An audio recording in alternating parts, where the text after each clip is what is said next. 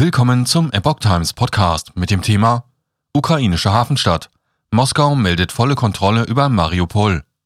Ein Artikel von Epoch Times vom 21. April 2022.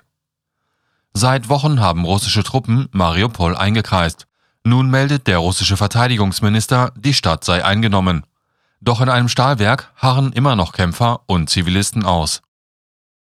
Das russische Militär hat nach Angaben von Verteidigungsminister Sergei Shoigu die umkämpfte südostukrainische Hafenstadt Mariupol unter seine Kontrolle gebracht. Das teilte Shoigu am Donnerstag bei einem mit Kreml-Chef Wladimir Putin im Staatsfernsehen übertragenen Treffen mit. Die verbliebenen ukrainischen Kampfeinheiten haben sich auf dem Industriegelände der Fabrik Azovstal verschanzt, sagte Shoigu. Putin. Belagerung statt Erstürmung des Stahlwerks. Präsident Putin ordnete an, das Stahlwerk nicht zu stürmen. Die Erstürmung des Komplexes sei nicht sinnvoll, sagte Putin. Wir müssen an das Leben und die Gesundheit unserer Soldaten und Offiziere denken, sagte der Kreml-Chef weiter. Vielmehr sollte das Gebiet so engmaschig belagert werden, dass keine Fliege mehr heraus kann.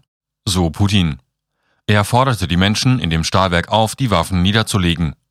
Die russische Seite garantiert ihnen das Leben, sagte Putin. Nach Darstellung Shoigus sind die ukrainischen Einheiten vollständig blockiert.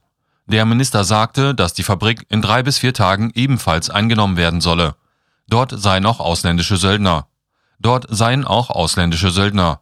Über die angebotenen humanitären Korridore habe niemand das Werk verlassen, sagte der Minister. Zuvor hatte die ukrainische Seite Verhandlungen über das Schicksal der Kämpfer und die Rettung von Zivilisten, die in dem Werk Zuflucht gesucht hätten, vorgeschlagen. Shoigu teilte zudem mit, dass die Stadt stark vermint sei.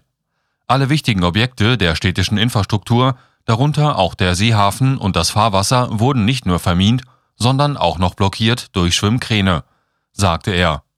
Vielen ausländischen Schiffen sei dadurch die Ausfahrt verwehrt worden.